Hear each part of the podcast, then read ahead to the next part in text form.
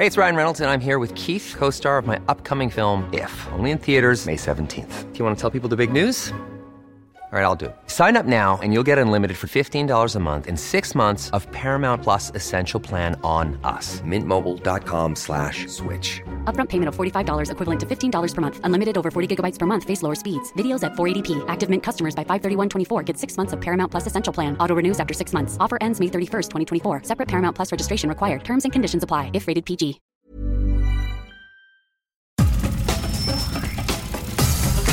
Nada más por convivir. Política, cultura y ocio. Con Juan Ignacio Zavala y Julio Patán. Aquí iniciamos.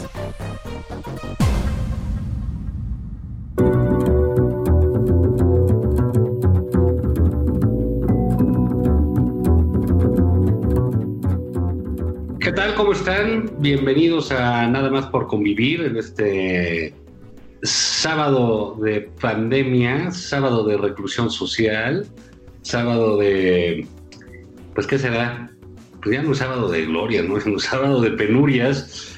Eh, día número X, para muchos será el día 4, para otros sería el día 10 eh, de encierro, pero bueno, parece ser que ahí, eh, ahí la llevamos, comparados pues con, con lo que estábamos la semana pasada, pues tenemos un poco más de claridad en, eh, en- lo que se viene. ¿Y qué es lo que se viene? Pues se viene horrible la cosa, ¿no? O sea, va a ser un asunto eh, realmente difícil como país. eh, bueno, pues insertos como estamos en el mundo, aunque el gobierno no quiera, aunque al gobierno no le guste, pues somos parte de este cataclismo casi bíblico que es este el coronavirus. Pero bueno, para hablar de esto, pues estamos su servidor y pues mi estimado colega, amigo y ahora a distancia, compañero Julio Patán. ¿Qué onda, Juan Ignacio Zavala? ¿Cómo estás? ¿Cómo están todos? Pues mira, pues para estar ahí en cuarentena parece ser que todavía eh, sobrevivimos bien, ¿eh? porque este, pues nunca, nunca se sabe, ¿no? Ahorita este, todavía eh, no- nos reunimos todos, aunque sea nada más para convivir, pero ya después vamos a empezar a desaparecer, ¿no? O sea, la- algo, algo interesante sería montar un despacho con varios psicólogos y psiquiatras que funcione inmediatamente después de, de, de la cuarentena, porque va a ser de locura, y terapeutas familiares, ¿no? Sí, mira, este, ayer por primera vez, por primera vez, en la conferencia que da Hugo López Gatel y el equipo que lo rodea, digamos, este, se habló de este tema, ¿no? Se habló del tema de la salud mental, se habló del tema de las depresiones, de las ansiedades, de las angustias, etcétera, etcétera, ¿no? Este, va a pegar durísimo, Juan. Eh, el presidente, medio contradiciendo a López Gatel o no sé qué, tomó la decisión de decir que el 29 de abril terminaba, terminaba la cuarentena, ¿no? Como si el 29 de abril, fue el 19 de abril, fuera a terminar la pandemia. Este, pues lo tuvo que corregir muy delicadamente López Gatel. Eh, es probable que se arrastre hasta agosto. Hay cálculos que dicen que hasta octubre. Eh, no, a ver, esto no significa que vayamos a estar todos encerrados desde estas fechas hasta octubre. Es, es sencillamente imposible, ¿no? Pero sí va a ser un encierro prolongado y según pegue la pandemia en México, eh, que esto es bastante incierto todavía, puede ser un encierro este, de, de magnitud incluso mayor.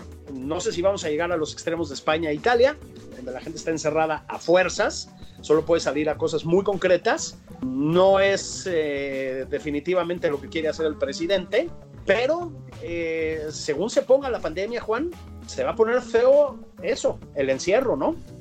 Sí, claro, este, yo, calculo de, lo que nos dicen nuestras autoridades que eh, de alguna manera cuatro semanas, o sea, un mes, sí es muy probable que nos lo, nos lo aventemos encerrados, ¿no? Hay, ha habido esta semana, Julio, un, un pequeño debate, como todo, eh, la, la, la sobreinformación, eh, por un lado, que tiene que ver con la capacidad que tenemos hoy en día de hacernos de información de, otros lados, de otros países, de otros medios, etcétera, también es algo que, eh, que afecta y es algo que se ve que le preocupa ya se viene a preocuparse al gobierno, ¿no? Que, que la sociedad tenga información falsa, que le desate pánico, que le desate miedo y una serie de actitudes que en nada ayudan a, poder tener un control sobre, sobre la actitud social. Mira, hay, eh, digo, ¿qué te pareció a ti, eh, para entrar un poco en el caso de las semanas,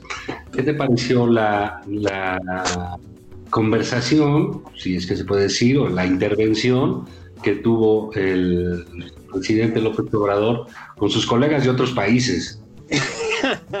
Mira, este, déjame, déjame acercarme a cerrar la ventana, que los, los, vecinos tienen un perro maleducado. Este, mira, me pareció bochornosa, lo voy a decir en una palabra, ¿no? Este, primero duró siete minutos cuando tenía un tiempo estimado de, un, tiempo asignado de tres, ¿no? Este, entonces empiezas a ver en, los recuadritos de la pantalla cómo Boris Johnson ya de plano se voltea, un poco desesperado y etcétera. No dijo nada, Juan. Este, mm, la fraternidad humana, la fraternidad universal, cómo soluciona esto, este, metió el tema del petróleo.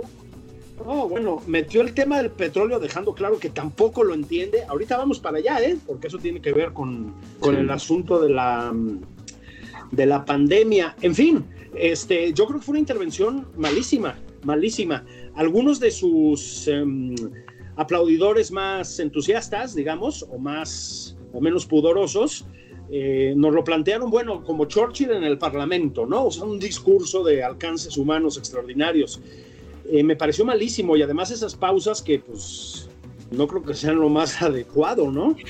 Bueno, sí, mira, la verdad tampoco había que esperar mucho, ¿no? Creo que un gran logro en este caso es que se haya sentado, ¿no? Y, haya visto las posibilidades de una teleconferencia. Esto es hablar, como estamos hablando nosotros, ¿no? Sí, sí. Que, él vea que es algo que se puede hacer con todo el mundo de, manera simultánea. No había que esperar mucho. Eh, sin lugar a dudas, pues es como es, ¿no? Habla en abonos, no, la, expresión de corrido no se le da, pero bueno, creo que fue la obligación que él tiene también ante el mundo, este, Julio, de, de, comentar algo, de rendir alguna cuenta. Y me imagino que lo ha de haber hecho obligado por el tremendo oso internacional que ha sido su actitud en estas semanas. En los medios de cualquier país aparecía Andrés Manuel López Obrador besando gente, abrazándola, diciendo que no pasa nada. El video de domingo diciendo, por favor, vayan a comer a las fondas, salgan a comer en familia. Eh, qué barbaridad, o sea, eran cosas que salían en otros países diciendo, vean el grado de responsabilidad de lo que sucede en México con el presidente así, ¿no? Entonces, bueno, eh, ya se apareció por ahí, este, como para decir, pues aquí estoy, este, no acaparen los ventiladores. Sí, sí. Sí, me da risa, o sea. Pinche Trump, ¿no? Sí, que no, no, están comprando antes que uno, ¿no? Porque ahora todo. Que, es, que, bueno, es parte de la crisis que se viene, Julio, porque es, eh, digamos, todos los países están en búsqueda de las mismas cosas, ¿no? o sea, de conseguir de desarrollar una vacuna, eh, un retroviral, de conseguir ventiladores, de propio estado de Nueva York necesita creo que 11 mil de, de, los que tiene, va a ser muy difícil a estas alturas eh, competir. Y luego pues que finalmente dice, hay que revisar, comillas, lo del precio del petróleo. ¿Qué es eso de lo del petróleo? Aquí una, otra, sí, casi el que les faltó decir, oiga, no mamen con lo del petróleo. Sí, Mira, a ver, si quieres, para poner un poco de orden, en efecto, el, antecedente es el presidente, bueno, finalmente se volvió el líder global que decían sus seguidores que se iba a volver. Es decir, logró, sí, internacionalizarse, pero en la burla. Es decir, hay incluso programas em, cómicos españoles donde se burlan de él de maneras salvajes, ¿no? Em, me, leí hace un par de días, Juan, supongo que tú también, una columna de Salvador Camarena, que me parece un extraordinario columnista, eh, justificando, digamos, las decisiones del presidente de, pues de, por decirlo así, sabotear la idea de la cuarentena, ¿no? Eh, apunta una cosa que es cierta, Salvador. Eh, dice, a ver, la economía de muchísimos mexicanos, que es algo que también terminó diciendo el presidente, incluso López Gatel ya en una entrevista con el país, no les permite entrar en cuarentena. Es decir, sencillamente no es viable, ¿no? Em, es cierto, es cierto. Yo creo que entonces, pues Salvador básicamente elogia al presidente por eso. Yo ahí sí no estoy con él. Es decir, hay un tema que es el de la economía, efectivamente. Efectivamente, hay muchísima gente que vive al día, precariamente, que necesita de salir a chambear para regresar con una lanita a la casa. Así es, en eso tiene razón el presidente y hace bien en apuntarlo Salvador. Lo que pasa es que la actitud del presidente ante la pandemia rebasó con mucho esa consideración. O sea, era una actitud de provocación, mordió en el cachete a una niña, eh, violentaba el tema de la distancia, pues, que no se puede en el metro la sana distancia, pues no se puede, pero hay que transmitir el mensaje de que cuando se pueda respetémosla, ¿me explico? Yo creo que ha sido grotesco el modo de comunicarse el presidente y creo que en esa medida le han caído a palos en el extranjero, como tú, creo que eso llevó a alguien en su equipo o a alguien a decirle, señor presidente, tiene que estar en la cumbre virtual del G20. Entonces es la primera vez que el presidente sale, por decirlo de alguna manera, del país. En, el, en la anterior reunión del G20 en Japón, recordemos que mandó al canciller, a Marcelo Ebrard, ¿no? Que, este, creo que es mejor, ¿eh? No, bueno, eso te iba yo a decir. Este, pues que, que, estaba al lado de Ebrard eh, poniendo unas caras que no sé, a lo mejor era porque su esposa le estaba mandando mensajes, pero este, estaba poniendo unas caras de terror, ¿no? Y es que el presidente lanzó un discurso vacío y confuso. Hay que decir las cosas como son. Este, yo creo que ese discurso vacío y confuso no es más que un reflejo de sus ideas sobre el coronavirus. ¿sí? Creo que no ha terminado de entender el presidente la magnitud de la pandemia. Creo que no ha terminado de entender cómo se enfrentan estas cosas. Creo que reflejó que no entiende cómo funcionan los mercados. Y como dices tú, pues lo del petróleo, ¿no? No entiende cómo funciona el petróleo. Se viene feísimo, Juan. No sé, no sé la estrategia diseñada por López Gatel, ya lo hemos dicho tú y yo, es un tipo que entiende del tema y que es articulado para comunicarse. No sé qué tanto vaya a funcionar, yo no tengo conocimientos para decir eso, no somos epidemiólogos aquí, espero que bien. Eh, espero que las medidas preventivas que tomamos muchísimos ciudadanos, muchas empresas, muchos gobernadores, rebastamos al presidente, ayuden a amortiguar el golpe de la enfermedad. Pero lo que nadie va a amortiguar, Juan, y me parece que ya hay que decirlo, nadie va a amortiguar es la devastación de la economía mexicana. Y es una devastación que sí tiene que ver con el coronavirus, todo el mundo va a recibir el golpe, pero es una devastación que tiene antecedentes en las decisiones del presidente López Obrador y que además empeoró esta semana con el otro tema que es la cervecera de Mexicali. No tienes un peso se cayó el Producto Interno Bruto, te están diciendo que te vas a tener un decrecimiento de 7, o sea, un menos 7 de crecimiento en este año. Pemex perdió 35 mil millones de dólares y le metes lana a dos bocas, insistes en el tren Maya y a ver, haces una consulta chocolata para cerrar una cervecera que lleva 900 millones de dólares de inversión. Sí. Bueno, sí, y hay que decir que bueno, la crisis económica que viene va a ser mundial. Para los que han hecho mal el trabajo les va a ir peor, y es el caso de nuestro país, ¿no? Eh, porque bien dices, eh, las señales que ha dado el, digamos, el, presidente a la inversión privada, pues son muy malas, ¿no? Desde la cancelación del aeropuerto, ahora lo de la planta de cerveza, que, aparte eran obras en un porcentaje de avance muy grandes y las eh, quita con una, votación francamente ridícula. Creo que fue el 4% del padrón lo que votó ahí en Mexicali. Mm, en fin, y, dice el presidente, hubo corrupción ahí. Bueno, pues si, si, hubo corrupción, castígala y métete, pero no castigues también a la gente de Mexicali, que te voy a decir una cosa, se van a quedar muchos sin trabajo, sin inversiones. Ese es, ese es el problema. Entonces, digamos, si salimos bien de alguna manera de la cuestión de la salud pública, que ahorita volvemos a entrar al tema, pues lo, económico se ve, eh, pues ahora sí que, ya, ahora sí que todo se ve en chino, ¿no? También lo del virus se ve en chino, porque salió de China, pero digamos que creemos, creo que este tipo de, señales que lanza el presidente en estos momentos son malísimas. Mira, el día de ayer volvió a emprenderla contra sus adversarios, se quejó de que la Coparmex era como el PAN. Pues bueno, sí, sí eh, efectivamente, el que le da tanto por, por la historia y los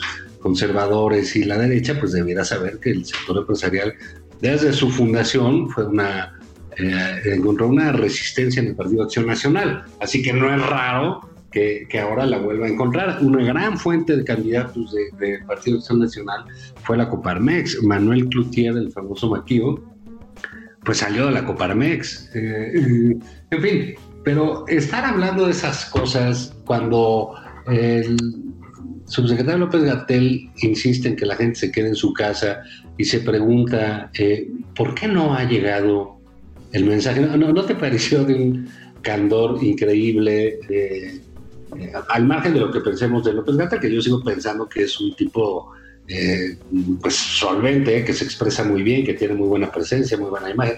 O sea, se me hace que es un muy buen comunicador, pero el que está a diario, Julio, este, pues comete y dice babosadas, ¿no? Le, le pasa no solo a él, le pasa al presidente, le pasa a los que están en los medios, a los que conducen noticieros, a los que estamos eh, finalmente con la palabra en la boca durante mucho tiempo. Entonces aquí creo que López Gatel se preguntó, dijo, ¿por qué no ha llegado el mensaje de que la gente se quede en su casa? ¿Por qué no ha permeado? Pues ¿cómo quieres que permee si el presidente está viaje y viaje, subiéndose a aviones que son un gran portador de infecciones, los aviones. Si la propia, el, lunes decretaron que se tenía que, que entraba en la fase 2 y al día siguiente la secretaria de Gobernación sacaba en Twitter unas fotos comprando boletos para la rifa y abrazando a la gente. Entonces, bueno, si no le hacen caso en el propio gobierno, ¿cómo quiere que la sociedad le haga caso, no? Y yo sí creo que puestos en una disyuntiva, Julio, sobre los López. ¿A qué López le haces caso? ¿A López Obrador o a López Gatel? ¿Tú a quién le harías caso? No, bueno, desde luego que a López Gatel, ¿no? Eh, a ver, sin saber de epidemiología ni nada por el estilo, tú y yo no nos dedicamos a estas cosas, puedes entender cuando un discurso es por lo menos congruente, es articulado, es sistemático. Y el de López Gatel lo es. No, no sé si se equivoca o no, supongo que hay epidemiólogos que no estarán de acuerdo con sus decisiones, lo que tú quieras es un discurso articulado, hay una congruencia. Eh, hay una congruencia entre lo que dice un día y lo que dice el día siguiente, entre lo que propone hoy y lo que propondrá mañana. En el caso del presidente es que además es errático, o sea, medio le da la razón a López Gatel en los últimos días, ¿eh? Se nos está olvidando que es un presidente que en un principio casi ponía en duda la existencia de una pandemia. O sea, estuvo a nada de decir que los virus eran un invento conservador. O sea, a nada, ¿eh? Pero, digamos, un día dice eso, otro día le vuelve a echar la culpa a los, a los conservadores, al tercer día dice, no, pero si distanciense, luego dice, bueno, hay que compensar un poco el tema de la pandemia, la respuesta que le damos con el de la economía. Es contradictorio. Yo veo a un presidente errático. Pero en efecto, si desautoriza el presidente, llamado un genio de la comunicación, sistemáticamente a su epidemiólogo de cabecera, al hombre encargado de gobernar esta crisis, pues muy difícil. Es decir, no se puso el gel antibacterial. Eso, perdón, no era necesario. No era necesario de ninguna manera. No manda ningún buen mensaje. ¿sí? Si está hablando López Gatel y le empieza a carcajearse en la parte de atrás, como hizo en algún otro momento, o si este fin de semana va a estar de gira otra vez. Entonces, tomaron medidas mínimas, ya no más de 100 personas, pero 100 personas son un chingo, mano. Entonces, em, pues te, aferras a tu, a tu epidemiólogo, a nuestro epidemiólogo, al de todos, que es López Gatel, ¿no? Este, además, voy a decir otra cosa. Alguien me, escribió en Twitter. No, no critiquemos a López Gatel, porque en una de esas López Obrador lo cambia por un veterinario. Bueno, pues sí, es decir, también es que estamos viendo un gabinete en torno a López Obrador, unas cuotas de incompetencia extraordinarias, ¿no? Sí, sí, bueno, digamos, estaba un veterinario, se habría algo de infecciones. Lo, eh, lo, lo, cambiaría por, no sé, por un programador de computadoras, una cosa así, ¿no? Este, pero es, eh, digamos, la, yo veo que finalmente ha tratado el señor López Gatel, me parece que a tumbos, ha dado buenas entrevistas, hubo una en el país. Eh, muy buena. Muy buena, digamos, ojalá lo dejaran, yo, esta semana, ojalá lo dejaran implementar sus cosas a su tiempo y a su ritmo y que se le hiciera caso, Julio, porque eh, de cualquier manera no tenemos de otra más que seguir lo que él dice.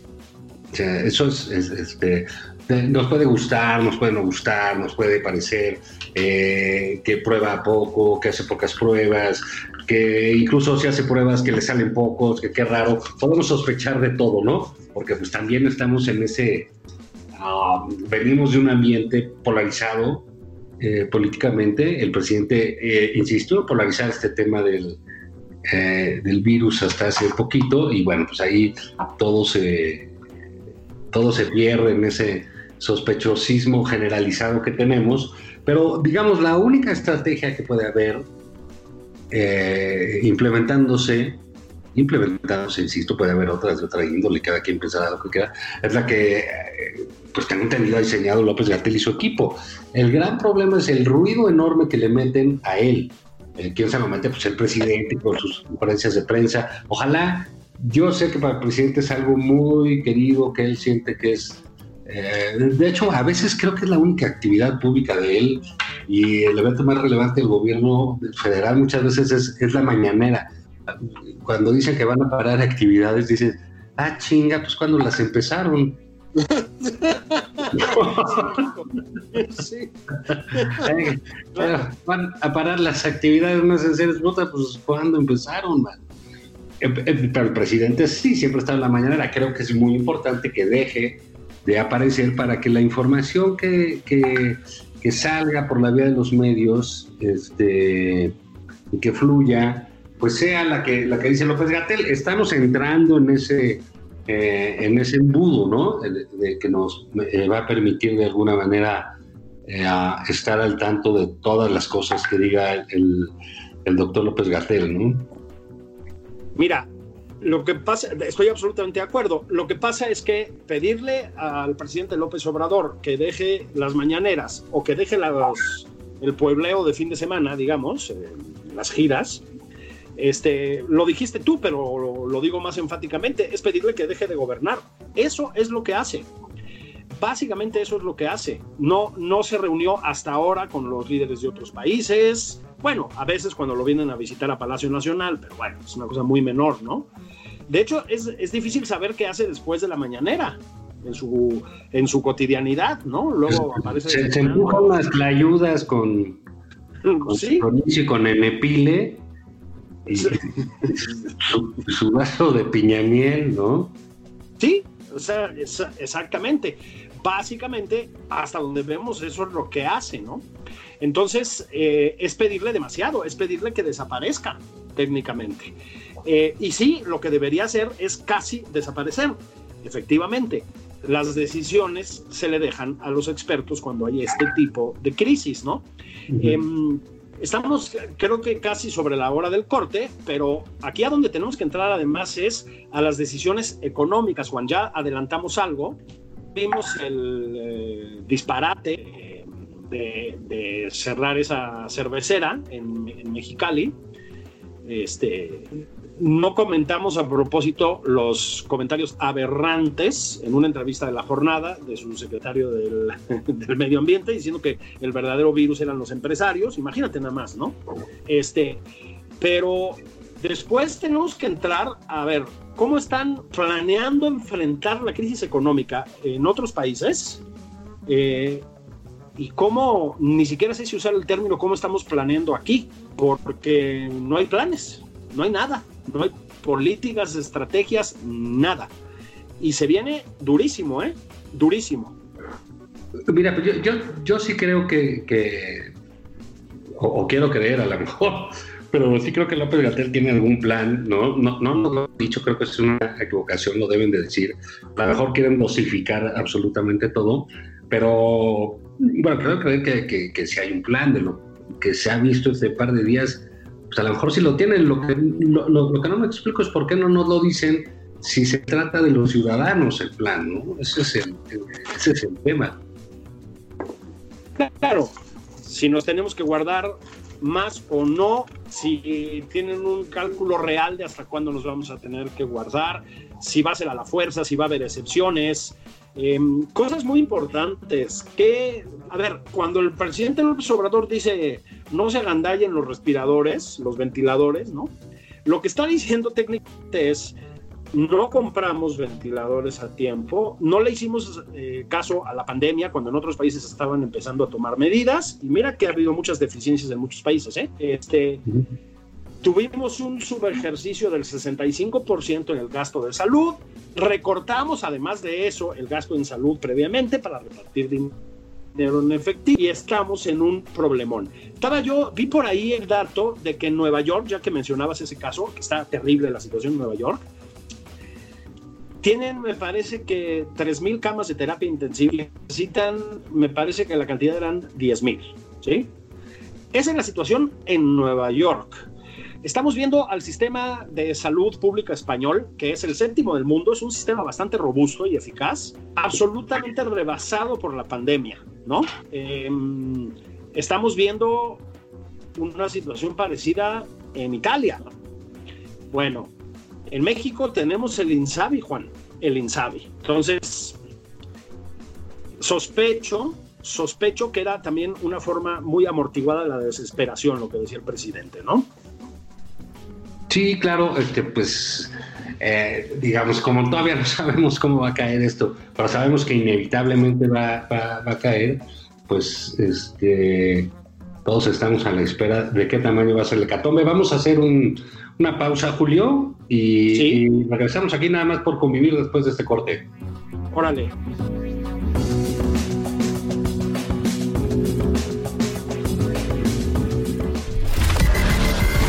A Juan Ignacio Zavala en Twitter. Arroba Juan y Zavala. Esto es Nada más por convivir. Una plática fuera de estereotipos. Con Juan Ignacio Zavala y Julio Patán.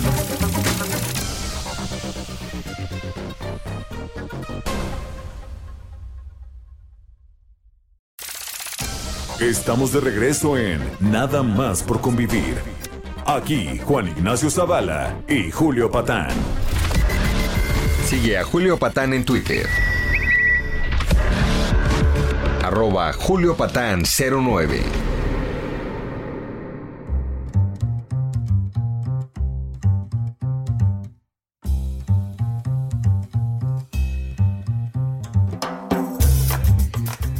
Regreso en Nada más por convivir. Estamos aquí, Juan Ignacio Zavala y yo, trabajando a distancia, como se debe trabajar en estos días, encerrados en la casa. Este, como saben ustedes, pues en pijama, ¿no? Eh, pero bueno, no lo pueden ver, entonces lo que no ve no lastima, ¿no? Este, estamos platicando de la semana, la semana coronavírica, digamos, de, mm, en México y en el mundo. Ha tenido muchas peculiaridades. Eh, en, eh, el jueves, el presidente de la República finalmente trató en una cumbre internacional virtual con el G20, este, un discurso de siete minutos eh, es decir, más del doble de lo que tenía asignado, que eran tres. Em, y ha sido una semana también en el que la economía ha empezado a tomar protagonismo en los medios, en los discursos políticos, ¿no? Es normal, desde el principio se dijo que el golpe, Juan, para las economías del mundo iba a ser brutal, este, se ve venir una recesión espeluznante en todas partes, eh, la semana pasada, esta ya no tanto, pero la semana pasada se desplomaron las bolsas. El peso mexicano eh, ya había caído estrepitosamente frente al dólar. El peso fortachón que tanto presumían se desplomó. este, el precio del petróleo se fue al piso, Juan. Entonces el mundo estaba entrando en una pequeña crisis y lo golpeó la pandemia. Bueno, a ver, Juan, eh, decía yo, tú empiezas a escuchar a los mandatarios del mundo, digamos. Ayer mismo en la reunión del G20 hicieron algunos apuntes y dices, bueno, hay planes, ¿no? Hay planes. Mira, Donald Trump, que ahora está en pico de popularidad después de la irresponsabilidad que manifestó con el tema de la pandemia, pero bueno, anunció un paquete de 2 billones, con B de burro, billones de dólares que van a rescatar empresas, a rescatar a personas que tienen créditos que los van a matar, incluso a repartir dinero entre las familias norteamericanas. 2 billones de dólares. Bueno, de la misma manera, China anunció una apertura comercial mayor, Francia y España, incluso en España, Pedro Sánchez, que a mí me parece un lamentable eh, eh, jefe de gobierno, presidente, presidente de gobierno, han anunciado medidas, eh, se posponen, por ejemplo, los pagos de impuestos, impulsan a las empresas vía las exenciones fiscales, ayudan a la gente con los créditos, suspenden el cobro de luz, de agua, en fin, hay, hay medidas en todo el mundo, medidas fuertes, medidas caras. Bueno, le preguntan al presidente de México, Juan, ¿qué vamos a hacer al respecto? Y responde, Tren Maya, dos bocas y ayudar a los más pobres. Y con el, yo creo que con el Fobaproa, que no entiende claramente en la cabeza, dijo, ni piensen que les vamos a condonar el pago de impuestos, por ejemplo. Estamos en problemas, Juan. Estamos en problemas graves. Dos bocas, para empezar, pues no es más que un tiradero de dinero a la basura, ¿no? Sí, claro, fíjate que a mí me ha, llamado la atención eh, en, estos días cómo eh, está resurgiendo de alguna manera esta enemistad del de, eh, presidente y muchos de sus allegados en, contra del sector empresarial, ¿no? en contra de los empresarios. Que, oye, no son blancas palomitas, no, no lo son, son, son en muchos casos son la viva imagen de la avaricia, de la codicia, de la ambición, eh, eh, gente muy miserable en muchos aspectos, ¿no? Algunos de ellos, pero no todos. Y aún así, aunque lo fueran, este, lo importante es que generen empleos y que paguen bien. Para eso está el Estado, para, para, para ponerles límites.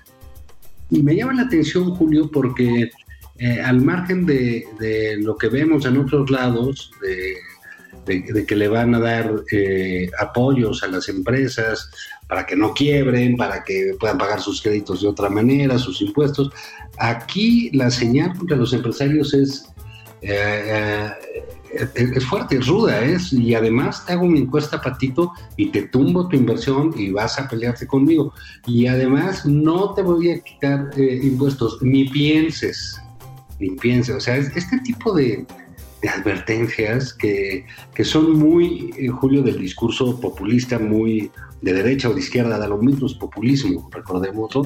Eh, entonces, creo que si eh, eh, la gravedad de este asunto, la gravedad que, que, va a ir tomando, digamos, ahorita apenas estamos subiendo los últimos escalones para llegar a la punta del tobogán, ya al ratito vamos a estar ya en la bajada. Entonces, eh, cuando eso suceda es muy posible y, sería terrible, pues, para el país que, que, se radicalizaran en ese sentido en contra de la, de la iniciativa privada, ¿no? En términos de no dar ningún tipo de estímulo ni de ninguna cosa, ni a pequeños ni a medianos, eh, ni, a, ni, a, grandes empresarios, ¿no? Creo que aquí lo que tú ves en otros países es cómo hacerle para estimular y que puedan mantener los empleos que tengan. Y eso, que apenas nosotros vamos a entrar a la parte de salud, nos faltaría yo creo que dos tres meses para entrar de lleno en el problema económico. Entonces sí, sí es de llamar la atención como, como varios de ellos han estado tratando de empujar este tipo de discurso verdaderamente que ha llegado a expresiones verdaderamente idiotas, Julio, como la del gobernador Barbosa de Puebla. Eh, no sé, eso de que nada más afecta a los ricos y que los pobres son inmunes. Es una, pues no solo una estupidez que lo es, ¿no? Eh, sino también es una expresión de, de, una bajeza increíble, ¿no? Porque engaña a la gente, le, imprime odio a la gente, asusa eh, eh, a la gente contra quienes supuestamente traen una infección. Es verdaderamente pavoroso y aparte irresponsable que el presidente no haya dicho nada al respecto. ¿eh? Absolutamente. Se está. A mí me parece que hay señales muy inquietantes, Juan. Eh, incipientes, pero sí muy inquietantes en general en esta administración, ya, ya lo dijiste. Em, a ver, es evidente que el, si había un proyecto económico, el proyecto económico del presidente se está cayendo a pedazos, ¿no? Este, estaba fincado en gran medida en Pemex. Eh, Pemex tuvo pérdidas de 35 mil millones de dólares eh, bueno, ya las calificadoras lo, lo mandan para abajo otra vez, ahí se ve venir. Este se va a convertir en basura, como se, como se dice en la jerga, eh, en los bajos fondos de la economía, digamos, y de las finanzas. Este, y el presidente insiste en invertir dinero en el petróleo. Le están diciendo, señor presidente, la guerra petrolera provoca que cueste más caro producir un barril, o sea, es, el barril es más caro de lo que te permite, de lo que puedes venderlo, ¿no? Digamos, si, si te cuesta 35 dólares o 25 dólares producirlo, lo estás vendiendo en 10, en 12, en 15, en 17. Entonces, es una acción matemática más o menos obvia, digamos. Bueno, la respuesta del presidente sigue siendo la misma. Vamos a incrementar la producción, vamos a incrementar la producción, vamos a meterle a dos bocas. Entonces, sí se empieza a asomar ahí el... Eh, es, muy prematuro decirlo, pero entre eso y el bombardeo permanente contra los empresarios, ¿no? Y las decisiones como la de la consulta Patito del otro día con la cervecera, se empieza a saber a un populista de izquierdas más o menos de los clásicos, digamos, este, en proceso de radicalización. No le está funcionando nada, es decir, nada. La economía, para empezar, seguridad se nos olvidó, está en suspenso por la pandemia, pero tampoco le está funcionando. Los feminicidios siguen ahí y el presidente está empezando a radicalizarse. Yo veo a un presidente exasperado, eh, frustrado y teniendo que enfrentar cosas que no le gustan. Y ya sabemos que es muy reacio a hacer eso. Eh, no son buenas señales, Juan. No veo que se esté modelando y no veo que esté entrando en razón. Y creo que donde se ve de una forma más sintomática es en el apartado económico. Seguimos con Pemex. Bueno, esto va a costar mucho dinero, Juan, mucho dinero al país. Sí, sí, claro, y, fíjate, la calificación del país obviamente bajó por cuestiones este, pues, evidentes, ¿no? De la caída del petróleo. Para lo que decíamos antes del corte, lo que decías tú, pues si no hiciste la tarea económica correcta, pues la crisis te va a agarrar en una peor posición. Yo creo que eh, es, lo mismo que nos pasa eh, con, la epidemia, con el coronavirus, porque el sistema de salud lleva varios meses en crisis. No hay medicinas, eh, eh, eh, hay paros de empleados, no, no, hay, no hay material quirúrgico, el, presidente mismo se peleaba con los directores, con los doctores de los institutos, los descalificaba, los acusaba de corrupción, etcétera, sin llevar a cabo investigaciones, ¿eh? ni siquiera posterior a las acusaciones del presidente. es obvio que este proyecto de austeridad resultó criminal en el caso de eh, eh, del sector salud en México. Y, eh, estaba entrando en, una crisis fuerte, lo comentamos en algún programa, en encuesta de, reforma, que, que tanto esto pues tenía clarísima una calificación, a la primera vez desde hace 30 años que salía mal calificado el sistema de salud en, en México. Y entonces, ¿qué está pasando? Pues que viene este problema gigantesco, este tsunami eh, eh, mundial que es el coronavirus, pues entonces dices, híjole, nos agarró en el peor momento. En, materia de salud, pues sí, y también lo dices en términos de la agarró en el peor momento y con la peor gente, porque la verdad el presidente sí toma decisiones económicas, no las toma Arturo Herrera, sí las está tomando el presidente. Entonces, caray, pues va a ser este, un poco difícil salir bien librados este, con, esos arranques de y sigue mi obra de dos bocas y sigue quién sabe qué y ahora freno esto, freno el otro. Entonces dice, bueno, le vamos a pagar a la empresa, pero ¿por qué, ¿por qué vas a desperdiciar dinero de los mexicanos en pagar por una obra que tú cancelaste porque tú quisiste, porque no te pareció? Persigue a los corruptos. Yo sí, no dudo que haya habido corrupción porque se trata del gobierno de Kiko Vega en Baja California, un tipo que, bueno, con una fama de corrupto terrible y que precisamente por eso el PAN perdió como perdió ante un sujeto de tan mala entraña y de tan eh, personalidad cuestionada como es Jaime Bonilla. Pero bueno, entonces que lo persiga, que lo diga, que arme las investigaciones y que actúe en consecuencia eh, eso. Entonces, sí nos va a agarrar este, en el peor momento y con la peor gente, Julio. Sí, sí, es que otra cosa que ha pasado con este esta ya prolongada crisis del, gobierno federal, porque insisto, es una crisis que empieza, o sea, ha tenido muy malas, pero muy malas semanas, eh, la llamada cuarta transformación, desde las protestas feministas hasta ahorita, Juan. No han dado una. Se les fueron encima las protestas feministas y respondieron fatal al asunto, siguen sin responder bien. Eh, digamos, ahí sí, lo que lo sacó del tema pues fue la pandemia. Siguió el desastre de Pemex, siguió la bajada salvaje del PIB, ¿no? Nos iban a rescatar de la mediocridad del PRIAN, bueno, pues lo pusieron en negativos. Y luego el coronavirus, y tampoco han sabido responder.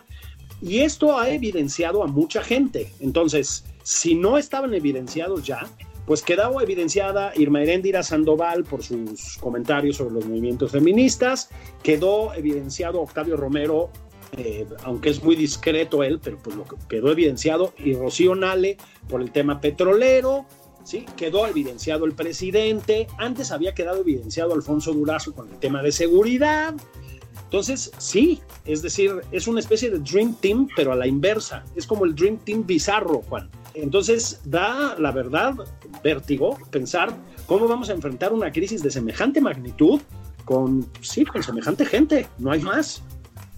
Capaz que en dos semanas Durazo ya que ya bajaron los homicidios. claro la, mejor estrategia de seguridad pública es una pandemia. estamos en ese nivel, ¿no? Oye, para ver, déjame, déjame hacerte una pregunta porque no lo comentamos. Eh, la, aparición este, breve, esa suerte de asomarse eh, de, Ricardo Anaya, que lleva un año y medio desaparecido, que perdió las elecciones, quedó en un distante segundo lugar, llevó a su partido a la debacle más grande en términos de votación, cosa que hace 30 años no tenía, dividió al partido, eh, de paso también acabó con todos los que se habían asociado con, eh, eh, con él, con su frente, y se fue a Estados Unidos. Él dice a la academia, ¿no? Y parece que sí da clases, no, no, no por qué dudar eso. pero ¿tú, tú, ¿tú, qué opinas de esta aparición? ¿Te parece eh, Fortuna te parece oportunista. ¿Qué, piensas de eso? ¿Qué, tú piensas, chico? Pues mira, eh, me parece irrelevante, eso es lo primero que diría. Eh, es decir, reapareció, asomó, ahora sí que asomó la cabeza, ¿verdad? Y tampoco pasó nada, ¿no? Y, no pasó nada más allá de un cierto revuelo mediático y en redes y lo que sea, porque el desmantelamiento del partido no permite que pase nada de momento. Es decir, no hay orden, no hay estructura, no hay esqueleto, no hay músculo para que Anaya o quien sea este, tengan un protagonismo en el panorama político mexicano, ¿no? esa es la verdad del PAN ahora. Eh, yo creo que no fue oportuna, es decir, pues dio igual, insisto, y sí trató de ser oportunista, lo cual no es necesariamente negativo, es decir, un político hábil, no es el caso, pero un político hábil pues espera el momento de reaparecer. Y sí me parece que hay una, eh, un resquebrajamiento de la cuarta transformación. Es decir, yo sí pensaría que es un buen momento para que empiecen a reaparecer figuras políticas de antes o nuevas y empiecen a tratar de asumir protagonismo, porque esto, Juan, está muy mal. Lo que pasa con Anaya es que no le funcionó, es decir, insisto, apareció y ¿qué va a pasar después? Sí, sí, fíjate que eh, eh, concuerdo, digo, a mí no me gustó nada, se me hizo demasiado oportunista eh, en términos de caray, hay una crisis terrible y ahora sí te asomas y te asomas porque sabes que, el gobierno no lo está haciendo bien, ¿no? Igual que él, muchos, ¿eh? De, que estuvieron en el frente, digo, Salomón Chertorivsky, caray, pues ni que fuera doctor, no es ni enfermero, hombre, como para andar dando consejos, etcétera. Se entiende que tengan una posición, pero estar sistemáticamente dicen, cuestionando, pues caray, no, creo, que no es tampoco eh, eh, su papel.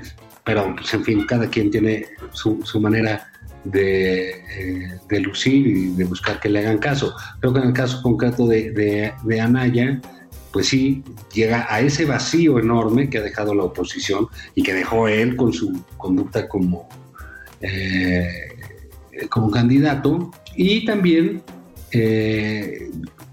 digamos, nos habla de, ese, de esa pobreza de la oposición para generar, eh, para generar opciones, ¿no? Yo creo que por eso el propio presidente López Obrador y mucha gente de Morena sigue refiriéndose a a Calderón, ¿no? Que también ahí no tiene eh, de repente unos exabruptos, pues hay que decirlo, que generan mucha, mucha polémica por los dos lados. Pero creo que en el, caso de Anaya, eh, pues caray, eh, fíjate, yo, yo decía, el sábado murió Kenny Rogers y el domingo se asomó el cobarde del condado. o sea que, que es porque se hace muy cobarde este, asomarse de esa de esa manera cuando ha dejado a todos lidiar aquí con una posición deshecha y con un populismo eh, avasallante, hay que decirlo, ¿no?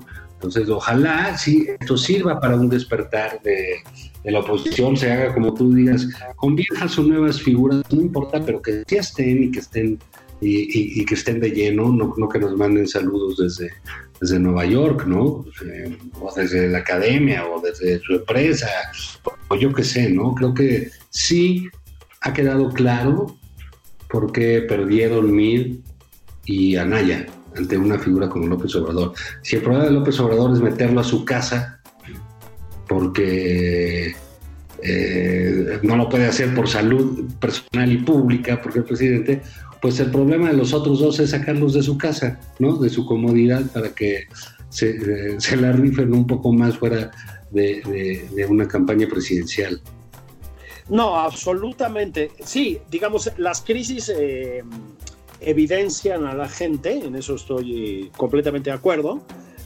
Decíamos, han evidenciado al gabinete presidencial y al presidente, sí, y han evidenciado a una enorme parte de la oposición, sí. Este, decía, fue anodina la reaparición de Anaya. Yo creo que fue anodina, entre otras cosas, pues porque se le dio el oportunismo. Es decir, porque no es convincente, casi te voy a decir desde un punto de vista escénico, ¿verdad? De puesta en escena, pues no es convincente una aparición así. Sí, haces un desastre de campaña, haces un desastre de pre-campaña, nos dejas con el tiradero, mano, porque esa es la verdad, ¿no? Este, dijo, ups, úpale, perdí, mano. Bueno, ahí se ven, ¿eh? Entonces te exilias en los Estados Unidos o donde sea que esté exiliado, nos dejas con el desmadre y reapareces con la pandemia. Pues nadie te lo cree, mano. Si no votaron por ti en, en la pasada, pues no van a volver a votar. Es decir, no con este tipo de performance, ¿no? Este, eh, y miden una discreción absoluta, digamos, ¿no? O sea, de vez en cuando dispara un tweet por ahí muy eh, este, suave y punto final, ¿no? Entonces, eh, también es preocupante, Juan, porque esta manera de quedar evidenciada de la oposición nos impide pensar en una alternativa electoral en 2021, ¿no? queda, queda claro que este carro completo de la cuarta transformación no es sano para el país. Este, le está haciendo mucho daño al país esta manera de tomar decisiones tan verticalmente y tan sin oposición real y urge, urge que haya una oposición. No se ve por dónde, no se ve por dónde, pues sí, con ese tipo de liderazgos, ¿no? Sí, sí, claro, ese es, es parte, del, parte del asunto, pero en fin, creo yo que, que ahorita eh, pues tampoco es un gran momento para meterse a serruchar a, un, gobierno que no sabe eh, realmente lidiar con un con una catombe del tamaño de, la que estamos viviendo. Creo que eso, eso va a suceder y va a ser a posteriori, ¿no? Quizás este eh, un poquito durante dos semanas, tres, cuando, cuando lo digan un poquito de, bueno, pues ni modo, pues aquí vamos a jalar todos, nos vamos a echar juntitos a la alberca de la manita, porque no tenemos de otra, eh, pero quizás va a ser un momento en el que esa línea muy delgada de, pasarte de lanza, de pasarte de vivo, de tratar de usar, la, gente lo, esas cosas no las olvida, las siente luego, luego, ¿no? Y es, es muy probable que alguien se pase de tueste, eh, eh, de ambicioso, de oportunista, sí le vaya a costar más de lo que piensa. ¿eh? Sí, estoy absolutamente convencido. Mira, yo, a mí me gusta siempre recordar este ejemplo. A ver, tú asómate a la política española. Yo viví muchos años en España, entonces me familiaricé con eso, ¿no? Em, ahora ya es otra cosa, pero el Partido Popular y el Partido Socialista, que eran los partidos que se disputaban todo, se daban hasta con la cubeta. Y déjame decirte, muchos de ellos también con muy pocos escrúpulos y muy malas maneras, ¿eh? Y de manera oportunista y cabrona. O sea, también la política es la política, digo, ve la gringa igual, ¿no? Sin embargo, fíjate, hubo en un momento en que los atentados de ETA estaban de verdad azotando a la sociedad española de una manera despiadada, brutal, este, en momentos puntuales, de una manera simbólica, pero también no solo simbólica, el Partido Popular y el Partido Socialista literalmente, literalmente marcharon juntos contra el terrorismo, ¿sí? Juntos, agarrados del brazo, políticos, diría el, el presidente Obrador, adversarios. Ok, ¿a qué voy? Hay momentos en las crisis en que hay que meter pausa y jalar juntos. Ese mínimo acuerdo, digamos, es lo que sostiene, casi voy a decir civilizatoriamente un país, Juan. Es decir, la pausa en la canallez política, digamos, ¿no? La pausa temporal. Eh, yo creo que nos acercamos a ese momento, es decir, eh, hay gente que tiene que tender la mano y tratar de hacer acuerdos con el presidente López Obrador, digo con el presidente López Obrador porque es el que manda, este, para ver si la libramos de plan.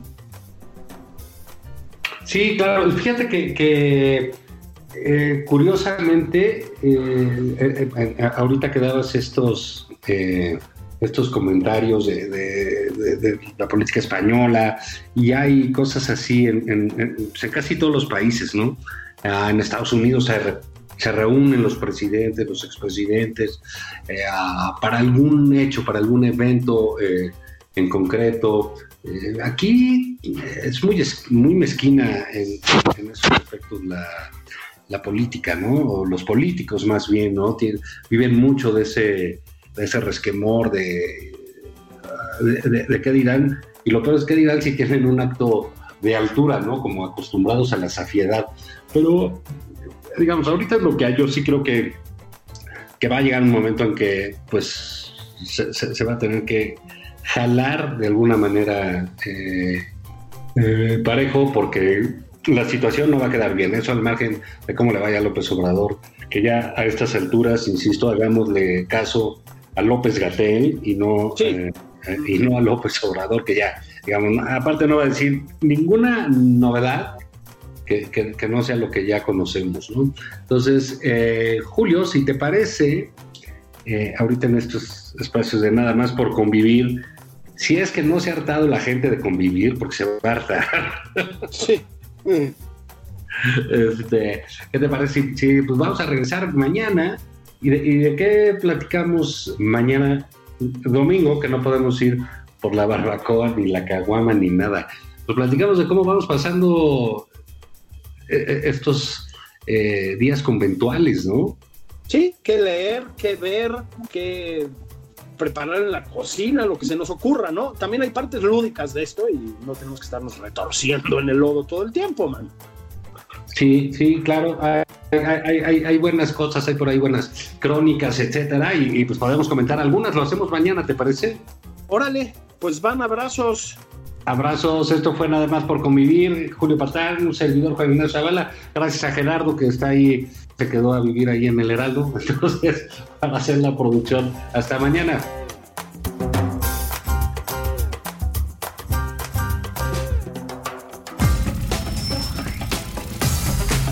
Esto fue Nada más por convivir. El espacio con política, cultura y ocio con Juan Ignacio Zavala y Julio Patán.